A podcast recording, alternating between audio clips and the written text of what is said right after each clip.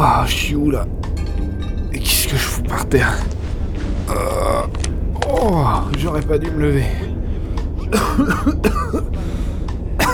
Oh, ma tête. Quel punta ici Il y en a partout. C'est qui ce mec Oula, oula. Ça fait trop mal de parler. On va communiquer en agitant les bras.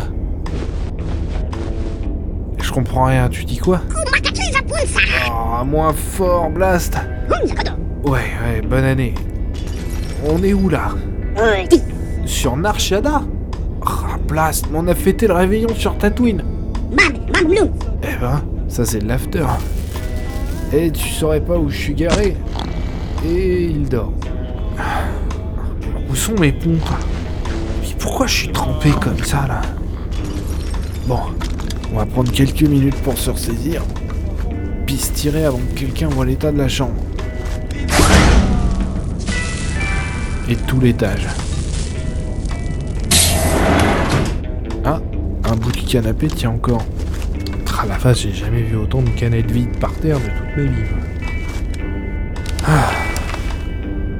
Salutations citoyens et bienvenue dans Hyperdrive, le podcast galactique. Moi, c'est Willem et c'est sur Narshada donc je vous propose ce nouvel épisode. Avant toute chose, je vous souhaite une excellente année, qu'elle soit pleine de tous les trucs que vous aimez, etc. Une décennie s'achève qui sera sans doute considérée un jour comme la décennie pop ou geek. Quoi qu'il en soit, on s'est bien éclaté. L'avenir nous dira si la fête est finie ou pas, nous verrons. Et pour démarrer cette nouvelle année, nous allons faire ensemble un grand bilan, celui de ces 8 premières années du Star Wars par Disney, et tirer la conclusion qui s'impose. Voici donc Hyperdrive épisode 52, Star Wars par Disney, le bilan. Eh, tu sais si je suis venu avec un Wookie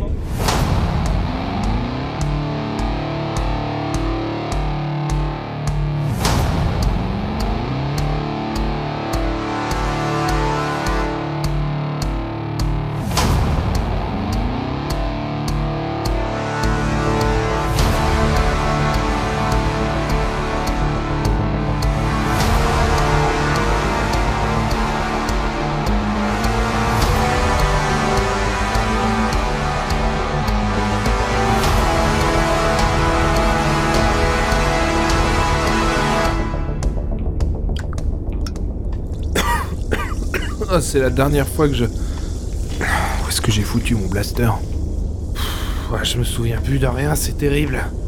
En tout cas, c'est la dernière fois. Tiens, justement, citoyens, souvenez-vous, en 2012, Disney racheta Lucasfilm. Quel énorme choc à l'époque Qu'on l'ait pris comme une bonne ou une mauvaise nouvelle, c'était incroyable. Et d'autant plus en nous annonçant de but en blanc une nouvelle trilogie. Huit ans plus tard, il est temps de faire un bilan sur ce qu'on peut considérer comme la première phase de Star Wars par Disney. Lorsque j'ai lancé Hyperdrive en décembre 2016, j'ai dit dans le tout premier épisode que nous allions avoir le choix entre deux réponses. Soit Disney relance la saga pour les 10 ans à venir, soit le studio saccagera tout en 5 films. 5 films plus tard, que penser de tout ça? Nous allons répondre à cette question, mais avant, balayons ensemble tout ce qui s'est passé peu avant le rachat de Lucasfilm par Disney, Kathleen Kennedy devient présidente de Lucasfilm. Elle connaît bien George Lucas et ce dernier l'estime beaucoup. Ils ont longtemps travaillé ensemble et c'est une proche de son très bon ami Steven Spielberg. Elle sera l'une des conditions imposées par Lucas à Disney pour lui céder la licence contre 4 milliards de dollars, une part en cash et l'autre en action du groupe. Alors, 4 milliards, c'est une somme, mais c'est aussi presque moitié moins que pour le rachat de Pixar, vendu à Disney pour plus de 7 milliards. Donc tout est relatif. Ah mon blaster Bien là toi. Ah, t'as l'air de marcher parfaitement en plus.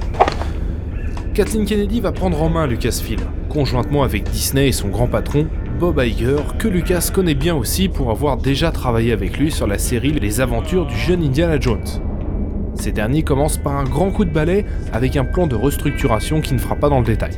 On ferme LucasArts, on rationalise, on crée des synergies, avec au total plus de 200 personnes sur le carreau. On annonce ensuite la création du Story Group.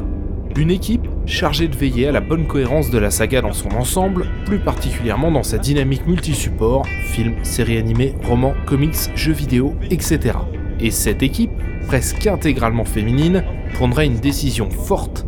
L'univers étendu tel qu'il existait jusqu'à présent, plus de 300 romans et 400 comics, des dizaines de jeux vidéo, de jeux de rôle, de jeux de plateau et j'en passe, seront complètement ignorés par les prochaines productions Lucasfilm et seront désormais estampillés Star Wars Legends. Alors, cette décision a fait grand bruit. Mais déjà à l'époque de Lucas, rares étaient les récits pris en compte dans le canon Star Wars. Mais là, tout va devenir plus flou. L'ancien canon Star Wars était composé des six films trilogiques, du film The Clone Wars et de la série qui en a découlé. Basta. Tout le reste était de l'ordre de l'univers étendu. Avec cette décision du Story Group, le nouveau canon se compose des six films déjà sortis, du long métrage et de la série Clone Wars, mais aussi de Star Wars Rebels et des romans et comics à venir qui sortiront à partir de 2014. Enfin, pas tous non plus, car sortiront des récits estampillés Legends qui eux n'intégreront pas le canon, étant issus de commandes précédentes, de récits déjà en cours d'écriture, de projets de longue date, de réédition, etc. Mais, pour ajouter encore à tout cela, certains personnages issus de l'ancien univers étendu seront carrément canonisés, étant intégrés dans une série, un jeu, etc. De nouvelles origines de ces personnages seront ensuite développées dans des romans et autres, eux-mêmes canons. Bref, si la décision peut se comprendre à la base pour dégager la voie à la postlogie, ça va tout de même générer beaucoup de complications et une ou deux bonnes excuses pour pousser les fans à consommer du transmédia. Pendant ce temps, on planche sur cette fameuse postlogie en embauchant Michael Arndt, scénariste oscarisé, pour écrire un premier jet. Ce dernier va demander à la production un an pour écrire les trois films d'un coup. C'était ça le projet de départ. Parallèlement, on va donc chercher un premier réalisateur. Kathleen Kennedy va appeler quelques amis qui vont tous sans exception refuser. David Fincher, Steven Spielberg, mais aussi Brad Bird, Matthew Vaughn, Guillermo del Toro, tous ont refusé, soit parce qu'ils étaient pris ailleurs, soit parce qu'ils avaient de l'expérience et ne souhaitaient pas être entravés dans leur travail par la production colossale que représente le projet. Kathleen Kennedy s'est donc tournée vers Gigi Abrams, et ce dernier a refusé, comme les autres. Je le cite dans une interview donnée à Empire pour la promotion de Star Trek Into Darkness. J'ai eu quelques discussions avec la production, mais j'ai rapidement fait savoir ma décision, à cause de ma fidélité à Star Trek et surtout à cause du fait que je suis un grand fan de Star Wars, je ne voulais pas être impliqué dans ces suites. J'ai décliné l'offre très rapidement, je préfère largement faire simplement partie du public et ne rien savoir de l'intrigue plutôt qu'être impliqué dans cette histoire. Fermez les guillemets. Ouais, c'est sans compter Kathleen Kennedy qui va revenir à la charge et en janvier 2013, Gigi Abrams finira par accepter. Concernant le récit, Kathleen Kennedy va demander à Disney de revoir le calendrier pour donner du temps à Michael Hunt. Mais cette dernière voit sa demande rejetée, et cette information a largement été confirmée depuis. Il quitte le projet et l'écriture sera donc confiée à Gigi Abrams lui-même, accompagné de Laurence Kasdan. Ah. J'ai l'impression que mes pieds sont énormes. Je ne saurais pas expliquer pourquoi. On va passer sur la production du film en lui-même, on y reviendra sans doute un jour, mais en attendant n'hésitez pas à aller écouter l'épisode de 24 FPS dédié au sujet et super complet, vous y trouverez tout ce qu'il faut. Parallèlement, Disney communique sur ses ambitions pour la saga, un film trilogique tous les deux ans, entrecoupé par un spin-off pour un total de 6 films en 5 ans. Le premier spin-off est annoncé comme celui présentant le vol des plans de l'étoile noire. Les fans reçoivent ce projet comme pas forcément nécessaire, mais la curiosité est tout de même piquée. Pour les autres, les rumeurs vont bon train, avec entre autres un projet centré autour de Boba Fett et un autre sur Solo. Celui sur Boba Fett a très largement les faveurs du fandom, tu m'étonnes. Concernant Star Wars 7, un premier teaser arrive, ne dévoilant strictement rien à part un méchant, Kylo Ren, le retour d'une bonne partie du casting original et le Faucon Millennium.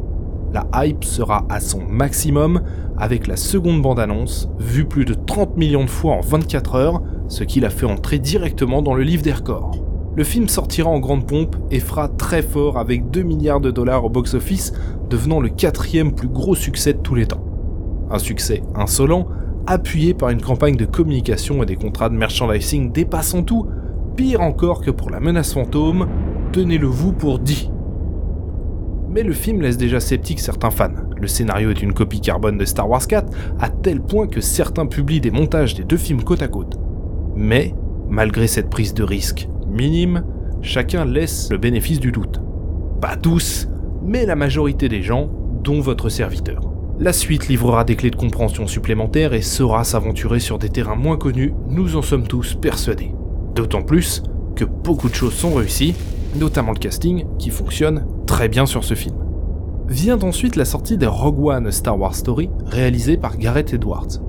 On débriefe ça dans l'épisode 1 d'Hyperdrive. Et s'il m'a plu à l'époque, je l'ai revu récemment et je crois qu'il me plaît encore plus aujourd'hui. La réalisation est soignée, la mise en scène est top, il y a un perpétuel sentiment d'urgence, la bataille spatiale est magistrale, bref, ça fonctionne d'un bout à l'autre. Et tout le fandom suivra, réellement emballé par ce film épique, tragique, bourré de clins d'œil et de personnages attachants. Je lui reproche tout de même de rentrer dans la timeline au chausse-pied, mais c'est à peu près tout ce que j'ai à redire, honnêtement. Le box-office franchira la barre du milliard et le film est considéré comme un large succès par Disney et Lucasfilm, même si les problèmes de production commencent déjà. Le scénario est retravaillé en profondeur alors que le film est déjà en tournage, puis un nombre considérable de reshoots a lieu, notamment pour la fin du film, revu de A à Z. De son côté, Star Wars 8 Les Derniers Jedi est déjà en cours de production. Les délais sont serrés. Le film avait été proposé à Gigi Abrams par Kathleen Kennedy, mais ce dernier a refusé de le faire, préférant lancer une histoire pour laisser d'autres prendre la suite. Donc contrairement à ce qu'on a tendance à penser, le concept de cadavre exquis est donc loin d'être une idée définie dès le départ par Lucasfilm, qui aura tout fait pour faire perdurer les différents réalisateurs de cette postlogie. Ah, Trovarne. Moins, moins fort, mon pote, s'il te plaît, moins fort. Ouais, ouais, sacré teuf, enfin, sans doute, sans doute, j'imagine. Euh, qui est-ce qui a réservé la chambre? Pour savoir qui va être facturé de tout ça. Tu te doutes bien que si je m'en souvenais, je te poserais pas la question. Et puis me fais pas crier comme ça, j'ai trop mal au bulbe. C'est vrai c'est bien ça. Ah, ce je sentais venir gros comme une maison, c'était moi. Ah, toi peut-être, mais moi, euh, j'ai plus la santé pour ça. hein. Ryan Johnson prend donc en charge la réalisation et l'écriture. J.J. Abrams lui donne une version du script qu'il avait imaginé pour le 8 et le 9. Mais ce dernier ne les conserve pas, ce qui a été confirmé depuis par de multiples sources. Il va proposer à la place son Star Wars. Et ses ambitions sont fortes. Il veut faire avancer la saga, en bouger le curseur et l'adresser à une nouvelle génération dont les codes sont bien différents des précédentes. Proposer quelque chose de moins manichéen, de plus gris, mais surfant aussi sur les dérives du tout le monde peut le faire, l'image idéalisée du succès des youtubeurs et autres stars des réseaux sociaux. Ça ne l'empêche pas le projet de Star Wars 8 d'avoir du sens. La limite que j'y verrais, c'est d'une part la déconstruction complète de l'épisode 7 avec un rétro-pédalage des enjeux, mais aussi de réels problèmes de récit, de rythme et ce rappel constant à la trilogie originale. Ça réduit l'épaisseur de son propos à une simple réflexion sur la relation des fans avec la saga, un propos qui est, je trouve, largement désamorcé par des fautes de goût étonnantes. Et c'est pas les quelques plans pompés sur Kurosawa qui vont changer ça. Dommage pour un film réalisé en étroite collaboration avec le Story Group, cellule, je le rappelle, censée veiller à la bonne articulation des différents films entre eux et du nouvel univers étendu, dont toute la partie liée à la transition entre l'épisode 7 et le 8 est quasiment à mettre à la poubelle. Pour une critique plus détaillée de ce Star Wars 8, je vous renvoie vers l'épisode 21 d'Hyperdrive. Quoi qu'il en soit, ce film va terriblement fracturer le fandom. Nous ne sommes plus au stade de la division, c'est bien pire que ça. Les fans s'écharpent littéralement et une strate fine mais très active va entrer en rébellion contre le Lucasfilm de Disney. Et il ne faudra pas longtemps pour que sa némésis émerge elle aussi, des croisés de l'épisode 8 qui seront au moins aussi virulents que les premiers. Le box-office culminera tout de même à 1,3 milliard. C'est énorme, nous sommes d'accord. Mais ça représente une chute de 35% du box-office par rapport à l'épisode 7, une baisse classique pour le second volet d'une saga, mais plus importante que ce que la firme avait prévu dans son bilan. Cerise sur le gâteau, il se vautre littéralement en Chine, où le box-office représente à peine le quart de celui de l'épisode 7. Et si le film a été financièrement plus que rentable, les voyants ne sont plus au vert, il faut se ressaisir vite pour le neuf. Et ce ne sera pas une mince affaire. Colin Trevorrow, le réalisateur en charge de cette conclusion, est déjà limogé. Ses propositions de script, qui semblent avoir fuité sur internet depuis, ont été refusées et ce dernier ne semble pas vouloir aller dans la direction souhaitée par le studio. Suite à cela, Ryan Johnson se voit proposer la place qu'il refuse. Et c'est un élément important, car il aurait pu aller au bout de sa vision, à laquelle le 8 ne suffit clairement pas. Mais non. C'est finalement Gigi Abrams qui est appelé à la rescousse et ce dernier accepte. Il livrera son premier script deux semaines après la sortie des derniers Jedi dans les salles. D'ailleurs, celle de l'épisode 9 est repoussée à décembre 2019, de manière à dégager 6 mois de plus pour un total de 2 ans, écriture incluse, si peu pour ce genre de film. Alors que la pré-production se met en branle, chez Disney, on réalise qu'on a sans doute donné trop de liberté à Lucasfilm. Il faut dire que les 2 milliards de Star Wars 7 leur ont donné confiance. Du coup, l'étau va se resserrer, et pas qu'un peu. Et ça va arriver vite puisque 6 mois plus tard sort un nouveau film, Solo Star Wars Story, dont la production est catastrophique. Les deux réalisateurs Phil Lord et Chris Miller insufflent tout leur style déjanté au projet et Laurence Kasdan, scénariste du film à qui ça ne plaît pas, va appeler Lucasfilm à la rescousse. Tout ceci a été confirmé depuis. Le duo choisi pour son ton décalé sera finalement limogé 5 mois avant la sortie des derniers Jedi. Ils seront remplacés au pied levé par Ron Howard qui doit retourner 70% du film. Le budget explose et porte Solo dans le top 5 des films les plus chers de toute l'histoire du cinéma. Face à cela, Disney panique et lâche le film. Les campagnes de promotion sont réduites à leur plus simple expression pour un monster blockbuster. Une décision radicale alors que le film devait plus que jamais convaincre un public qui ne voyait pas l'utilité du projet dès le départ, et une partie du fandom, un film mais active, qui commence à avoir une dent contre la firme, cassant un à un leurs jouets. C'est quoi ça Ah bah super, ça me fait du bien un peu d'eau. C'est pas de l'eau, Blast Ressaisis-toi, ressaisis-toi, non Ah, bonne idée, va chercher du caf, Trovarne. Fais vite, hein, fais vite, c'est urgent là. Solo Star Wars Story sort au cinéma en mai 2018 et il n'est pas la catastrophe annoncée.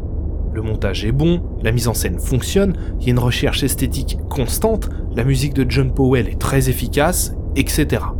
Même si ce film a des défauts, et il en a plus d'un, notamment dans le récit ou ses niveaux de lecture, on touche tout de même du doigt quelque chose et je n'ai franchement pas passé un mauvais moment dans la salle. C'est un réel spin-off qui ne touche pas aux films déjà existants et qui s'intègre parfaitement dans la saga. Enfin Pour plus d'infos sur ce film, rendez-vous dans l'épisode 31 d'Hyperdrive.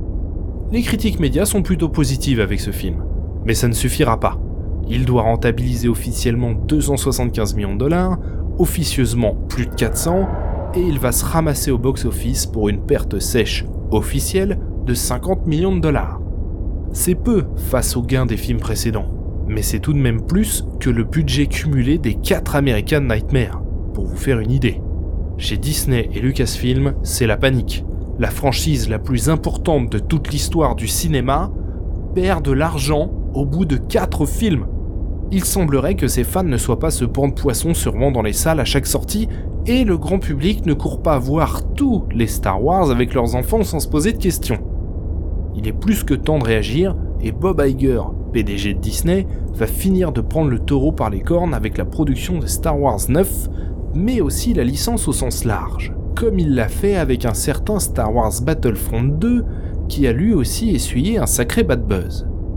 La stratégie des spin-offs sera immédiatement abandonnée au profit des séries live qui serviront de produit d'appel à la plateforme de streaming à venir Disney ⁇ et les projets autour de Solo Star Wars Story, puisqu'une trilogie avait été envisagée, sont définitivement écartés. En interne, des têtes tombent, le story group de Lucasfilm est refondu et sa directrice, Kiri Hart, est limogée. Mais il y a quelque chose de cassé chez Lucasfilm et Disney. L'intégralité du scénario de Star Wars 9 va fuiter plusieurs mois avant la sortie du film et être constamment actualisé au fil de la production et des choix scénaristiques réalisés en interne. Y aurait-il de la dissidence dans l'air? Possible, car les rumeurs, elles, sont tout aussi nombreuses qu'incroyables. J.J. Abrams aurait perdu tout contrôle sur le film et toutes ses demandes seraient refusées. Celle de proposer une fin en deux films, celle d'un premier montage de plus de 3 heures, et j'en passe. Le final cut aurait été celui des actionnaires de Disney et de son représentant, Bob Iger. Le montage échapperait totalement au réalisateur. Tout ceci n'est que rumeur, mais les sources étant les mêmes que celles ayant diffusé le scénario, on peut prendre deux minutes pour s'y attarder. S'ajoute à cela une communication tardive sur le film, mais aussi des sorties régulièrement fracassantes sur les réseaux sociaux de Ryan Johnson désireux de régler ses comptes avec le fandom, tout comme Mark Hamill qui soufflera le chaud et le froid pendant près de deux ans. Ces sorties, à la fois inutiles et immatures de la part d'adultes rattachés à une superproduction aux enjeux colossaux, ne feront que cristalliser la fracture du fandom. Certains fans échaudés créeront des chaînes YouTube, des blogs ou publieront des ouvrages. En France par exemple, Raphaël Vano publiera le livre Star Wars vs Disney, véritable entreprise de démolition des films produits par l'entreprise. Un ouvrage argumenté et factuellement très solide, mais à charge d'un bout à l'autre. C'est un exemple français qui a autant sa place que les ouvrages criant au génie, et il y en a plus d'un, mais ça reste un signe fort de cette fracture. Parallèlement, un film aux ambitions inégalées est annoncé, Star Wars 9 ne vise plus à conclure la postlogie, mais toute la saga. J.J. Abrams annonce de nouveaux pouvoirs liés à la force, mais aussi que le final sera époustouflant. On commence à teaser à grands coups de comics, de romans et autres produits dérivés. On diffuse des images de situations, de personnages, on annonce la présence des chevaliers de Rennes, de l'empereur, l'utilisation des rushs issus de l'épisode 7 pour Leia, etc. Bref, on communique ad nauseam sur le caractère final et épique de ce film. Et on sent déjà qu'avec Star Wars 9, l'idée est claire, se rabibocher avec les fans. Et je pense qu'une ultime erreur est commise ici. Disney et Lucasfilm s'imaginent que le fandom toxique est représentatif des fans. Alors, ce n'est que ma supposition, mais c'est la seule explication qui me vient à l'esprit quand je regarde l'ascension de Skywalker. Et ce serait quelque part compréhensible. Les fans toxiques sont avant tout, et très largement, américains. Tout comme l'auteur de la pétition visant à décanoniser l'épisode 8, tout comme les harceleurs de Kelly Maritran, etc. Et vu le comportement des différents films sur les nouveaux marchés comme la Chine, le fan américain de Star Wars reste la cible la plus intéressante à transformer. Donc, pour Lucasfilm, mais surtout pour Disney, il faut se recentrer sur les fans. D'ailleurs, ces derniers ont quelque chose à se mettre sous la dent, avec une première série live, The Mandalorian. Alors, j'avais annoncé une chronique de cette série avant l'épisode bilan, mais on m'a rappelé à juste titre que la série ne sera disponible en France que dans deux mois. Nous allons donc résister à l'envie d'en parler dès maintenant et attendre un petit peu. On essaiera par contre de le faire avec un invité pour décortiquer tout ça en profondeur. Quoi qu'il en soit, pour en dire deux mots sans spoiler, cette série prend un contre-pied total vis-à-vis du traitement de la postlogie. On renoue ici, enfin, avec les fondamentaux de Star Wars, s'inspirer d'autres genres et d'autres univers pour proposer le sien. The Mandalorian est un serial pur et dur qui emprunte autant au western qu'à la SF pulp. John Favreau et Dave Filoni ont compris Star Wars. Ils ne rendent pas hommage à la saga, ils l'alimentent. C'est à voir car, qu'on aime ou pas, vous aimerez, on vous propose quelque chose quelque chose d'abouti, de droit dans ses bottes, à la fois intemporel dans ses codes et très actuel dans son message. Et contrairement au film, on va au bout de cette proposition. Il y a bien évidemment des références au film, c'est le même univers. Mais ces références servent le propos. Elles ne se contentent pas d'être là sans but à part satisfaire des soi-disant fans qui ne voudraient que cela. Chaque référence porte un message. Simon Mandalorian est donc une œuvre épaisse, ciselée, audacieuse, référencée. Elle prend son temps, impose son rythme et son propos sans jamais se désamorcer. Elle nous ramène, enfin, aux fondamentaux qui ont permis à Lucas de construire son univers, et ces fondamentaux sont faits de dizaines d'inspirations qui n'ont rien à voir avec l'autocitation. Avec cette série, on touche à l'essence de Star Wars, à ce qui en fait plus que des films avec des lasers. Mais nous développerons ça ensemble dans un épisode dédié. Ah, merci Trovarne. Ah, ça va m'aider ça. Ah, il est bien dégueulasse, hein. Non, non, c'est tout ce que j'avais à dire. Je suis content, merci. En termes de réception, The Mandalorian est un grand succès, clairement.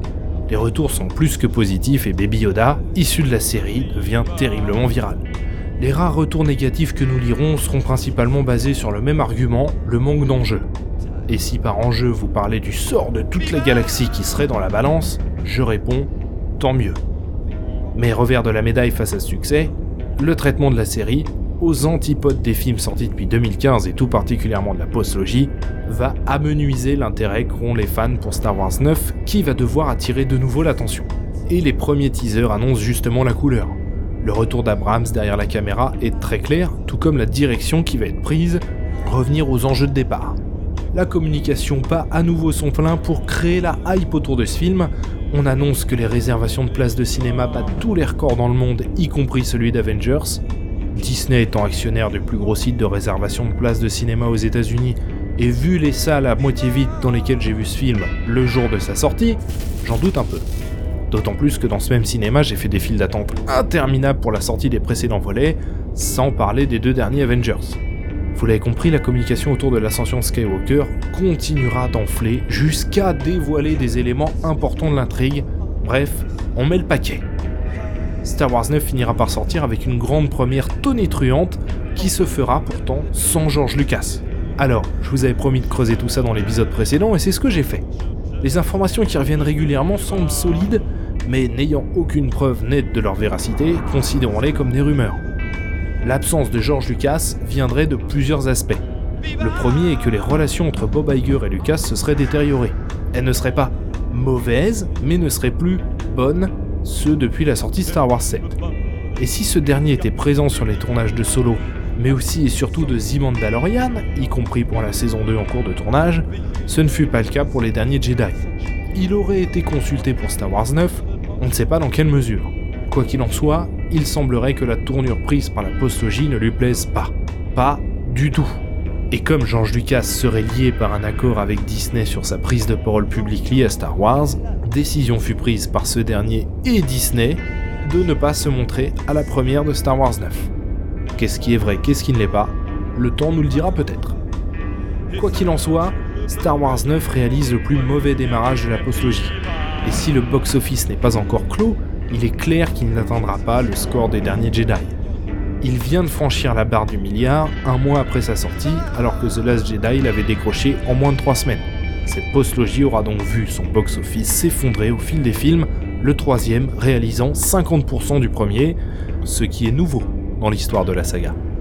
Et cette conclusion, dont on sent en la regardant qu'elle veut effectivement rabibocher les fans, ne semble pas avoir compris ces mêmes fans on rétropédale une troisième fois sur, quoi qu'on en dise, pratiquement tout. Pourtant, beaucoup de déçus de Star Wars 8 avaient pris le temps de digérer et d'accepter le film comme le virage de la nouvelle saga, tout du moins les fans non radicaux comme vous et moi. Et personnellement, j'ai soupiré de déception face à un film lisse, random, qui puise largement et maladroitement dans l'ancien univers étendu pour amener cette trilogie vers une conclusion. Le récit est alambiqué, mais surtout creux. Pour en savoir plus, l'épisode 51 d'Hyperdrive vous en dira plus. Alors, chacun y va de son expérience avec l'univers étendu pour combler les trous de ce film, et les articles pleuvent de toutes parts pour nous donner des explications. Mais je vous le dis tout net, ces explications ne sont que des suppositions pouvant expliquer tel ou tel élément. Et le story group de Lucasfilm nous ayant bien assez martelé le fait que l'ancien univers étendu est désormais un ensemble de récits alternatifs, ils n'ont même pas à être pris en compte dans l'absolu. Et les trous dans le récit restent donc des trous. Ce film divise également le fandom, et les fans de Star Wars 8 prennent la place des détracteurs. Les rôles s'inversent. Mais au final, j'ai tout de même la sensation que l'ascension de Skywalker, film que je trouve fragile et pari super risqué, arrive à créer de l'apaisement par rapport à il y a deux ans. Et c'est avec ce film que se termine ce qu'on peut appeler la phase 1 de Star Wars par Disney, à savoir 5 films en 4 ans. Pour conclure, quel est le bilan de ces 8 premières années? Est-ce la catastrophe? Oui et non. Il est difficile de condamner brutalement ce tout, car si la postlogie est pour moi un rendez-vous manqué terrible dont on mesure à peine l'impact aujourd'hui, au final, c'est pas vraiment à moi d'en juger. En effet, moi j'avais 16 ans lorsque la menace fantôme est sortie sur les écrans et 21 pour la revanche des sites et j'ai été enthousiasmé d'un bout à l'autre alors que cette prélogie divisait déjà. J'ai été pris complètement à revers par Lucas qui m'a proposé tout sauf ce que j'attendais de ces films. Mais je me suis laissé emporter par cette proposition jusqu'au boutiste radicale, sans parler de la claque visuelle, car c'était une claque visuelle pour absolument tout le monde, et quiconque dit le contraire aujourd'hui ment ou n'était pas là. Mais nombreux furent les fans à ne pas partager cet enthousiasme particulièrement chez ceux qui ont découvert Star Wars au cinéma en 1977. Et la prélogie divise encore aujourd'hui. Or, j'ai plus le même âge, même si je suis encore jeune et que je le resterai à jamais. Donc, est-ce à moi de dire quel est ou sera l'impact de cette postlogie, ou à ceux qui découvraient avec elle Star Wars au cinéma pour la première fois? Bonne question. Une question que même les fans de cette postlogie devraient se poser. Ça ne m'empêche pas d'avoir un avis sur le sujet, vous le connaissez. Mais ça ne reste que mon avis, et le fait d'avoir longuement vécu Star Wars, de l'avoir analysé, décortiqué, et que cette saga ait partagé ma vie pendant des années, me rend finalement moins pertinent vis-à-vis de son impact aujourd'hui.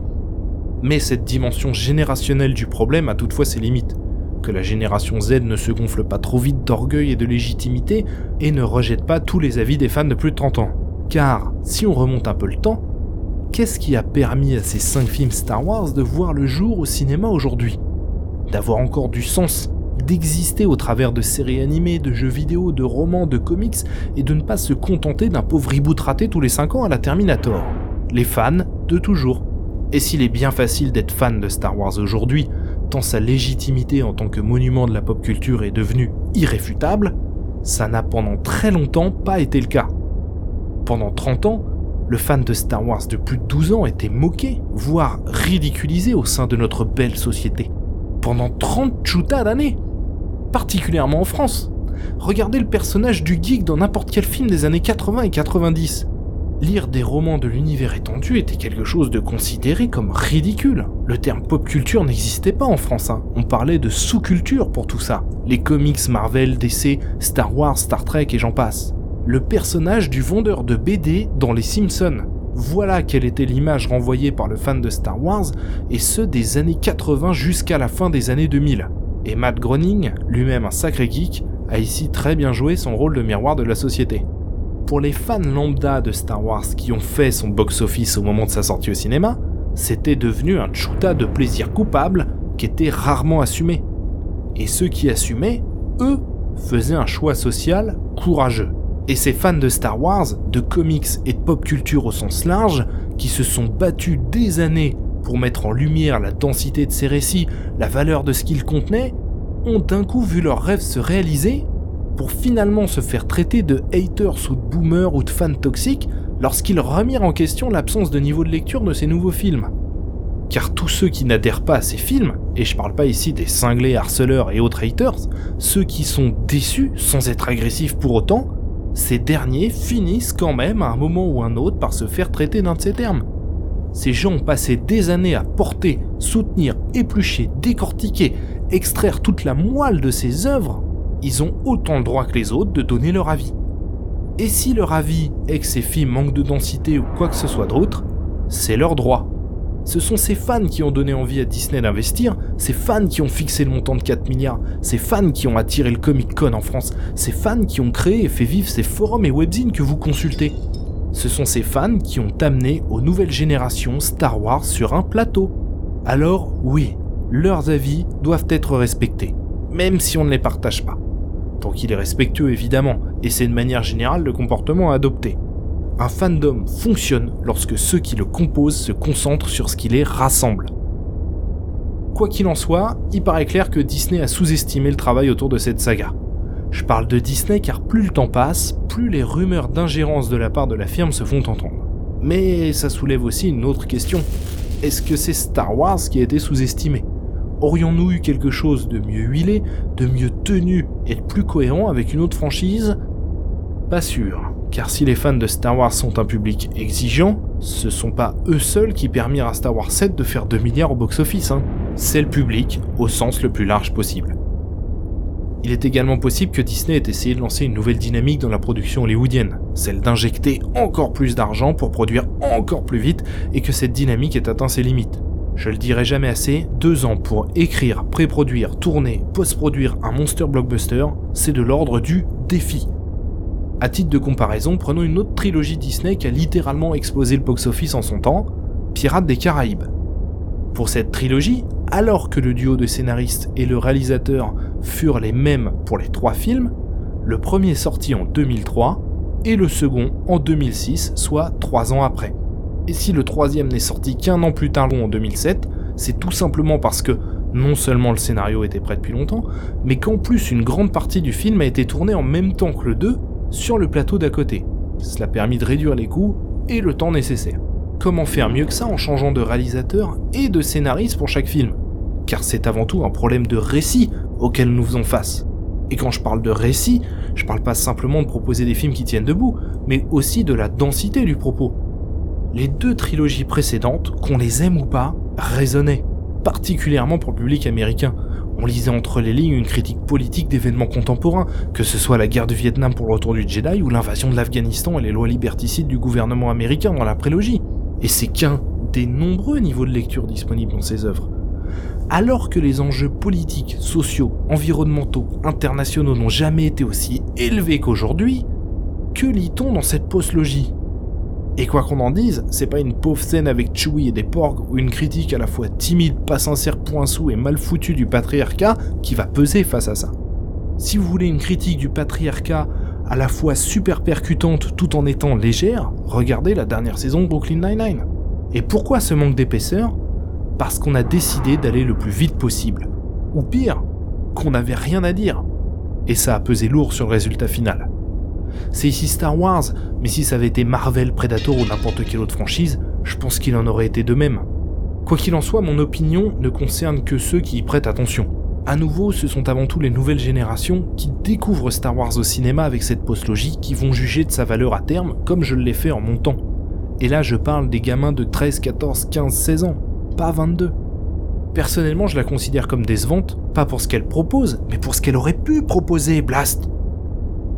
Mais si ces trois films sont sans doute ce que je craignais de pire, je suis tout à fait apaisé avec ça. D'une part, grâce au scénario de Star Wars 7, qui a directement annoncé la couleur, mais je suis d'autant plus en paix que Disney nous a proposé du véritable Star Wars tout de même, avec des divertissements certes classiques dans leur forme, mais qui fonctionne avec Rogue One, Solo et Star Wars Story et surtout The Mandalorian. Ces 8 ans n'ont pas été que déception. Il y a eu du bon, vraiment. Et le fait que ce bon fonctionne en termes d'audience pour The Mandalorian est une très bonne nouvelle. Ça donne du sens à ce rachat. Concernant les autres supports, le bilan n'est ni blanc ni noir, à nouveau. Je me suis bien éclaté avec Star Wars Battlefront premier du nom, vraiment. J'ai joué près de 200 heures beaucoup moins avec le 2, pour tout un tas de raisons déjà développées de partout, même si le titre s'est bien rattrapé depuis. Quant à Star Wars Jedi Fallen Order, c'est un jeu sympathique et prenant. Bon, il renverse pas la table non plus, calmons-nous, mais nous en reparlerons dans un prochain épisode parce qu'il faut quand même que je le termine avant de réellement en juger. Concernant les romans, j'en ai lu quelques-uns aussi. La trilogie Riposte est plutôt sympa dans son ensemble et je trouve les critiques sur ces livres dures. C'est loin d'être les pires bouquins Star Wars que j'ai lus. Le livre Étoile perdue est vraiment un roman pour ados poussifs et l'ouvrage dédié à Phasma est plutôt bien. Il prend son temps, il instaure du drame, dommage qu'il soit complètement désamorcé par Star Wars 8, ça le rend caduque. Une preuve de plus, s'il en fallait une, que le story group chargé de veiller à la cohérence du multi-support et à asseoir une continuité solide n'a pas fait son travail ou s'est foutu de nous. Les enjeux du story group étaient pourtant particulièrement clés car tout ce nouvel univers étendu avait bien du mal à exister et à proposer quelque chose, ne sachant pas dans quelle direction allaient les films. Heureusement, la nouvelle équipe qu'il compose et la postlogie terminée vont enfin pouvoir laisser le nouvel univers étendu proposer quelque chose d'intéressant. Mais ça oblige le public à, une fois encore, donner sa chance à la postlogie sous une autre forme. Bref, il est clair que ce bilan est plus que mitigé, mais pas complètement sombre pour autant. Et comme le disait Lucas, je suis un cynique optimiste. Je ne me fais pas d'illusions, mais je garde une âme fraîche tout de même, espérant toujours être agréablement surpris. Pourquoi Bah parce qu'il y a bien assez de choses à détester dans ce monde pour jeter tout ce que propose Star Wars par Disney. Et qu'il s'agit aussi, quoi qu'on en dise, d'un événement assez unique dans l'histoire du cinéma. Reprendre l'une des plus grosses licences de toute l'histoire du divertissement et passer derrière son créateur et unique décisionnaire. Il était évident que ça n'allait pas satisfaire tout le monde, même si on aurait pu en attendre mieux. Ça ne veut pas dire que je foncerai systématiquement tête PC sur tout ce qu'on a à me vendre, c'est pas le style de la maison, mais je donnerai toujours sa chance à une œuvre qui, sur le papier, va m'intriguer. Une pause va se marquer au cinéma au profit de la série streaming. Les esprits vont pouvoir se calmer, avec quelques épisodes à se mettre sous la dent, tranquillement. Pendant ce temps, du mouvement va avoir lieu au sein de Lucasfilm, un mouvement bien plus maîtrisé que dans les années précédentes. Kathleen Kennedy va sans doute passer la main, John Favreau et Kevin Feige sont dans la course et les deux vont certainement intégrer Lucasfilm à deux postes clés mais différents. J'ai eu le plaisir d'être invité par 24 FPS pour décortiquer l'ascension Skywalker. Accrochez-vous, l'épisode fait 5h19, mais on y dit plein de choses très intéressantes. Et comme justement l'a dit Julien dans ce podcast, John Favreau et Kevin Feige sont des personnes qui comprennent le système hollywoodien et qui savent le caresser dans le sens du poil pour obtenir ce qu'ils veulent. Est-ce donc une mauvaise nouvelle? Non, ça en serait même plutôt une bonne. Non pas que Kathleen Kennedy est à blâmer pour son travail, tout du moins, s'il fallait chercher des coupables, elle serait loin d'être la seule. Mais tout mouvement à des postes comme celui-ci entraîne nécessairement des changements de direction. Il y a donc de l'enjeu. Je m'étonne toutefois qu'une femme, considérée par Hollywood comme exigeante et dirigeant ses troupes d'une main de fer, je l'ai lu dans Empire, dans le New York Times et dans plusieurs ouvrages consacrés à Hollywood des années 80-90, ait laissé les coups des franches à autant de gens dans son équipe. Mystère. Quoi qu'il en soit, cette pause au cinéma n'en est pas vraiment une, puisque nous parlons d'un retour de Star Wars au grand écran dans 3 ans. C'est sans doute assez pour proposer quelque chose d'abouti, si la machine se met en branle dès maintenant. Nous n'avons toujours pas idée de qui est en charge de la réalisation ou de l'écriture, Benioff et n'étant plus de la partie. Ryan Johnson est-il toujours sur son projet de trilogie? Est-ce lui? Mystère. La timeline, elle, a été annoncée avec une intrigue se déroulant 400 ans avant la trilogie originale, en pleine République donc.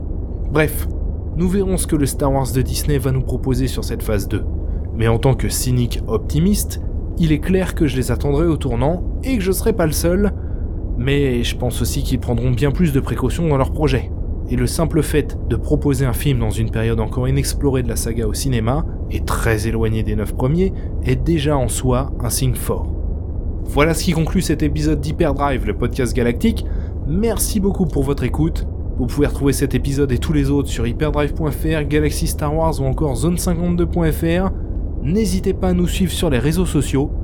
Grande nouvelle citoyens, nous venons d'ouvrir notre shop Hyperdrive. Vous pourrez y trouver des t-shirts, des mugs, des badges, bref, les meilleurs goodies issus de toute la bordure extérieure, et c'est Trovarn et moi qui avons personnellement effectué les graphismes. Vous trouverez le lien en description de cet épisode.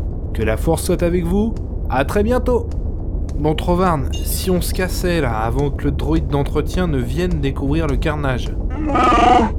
Il y a un Jawa qui dort là. Ça ira très bien, le voilà notre euh, coupable. Allez en piste. Tu te souviens où on est garé?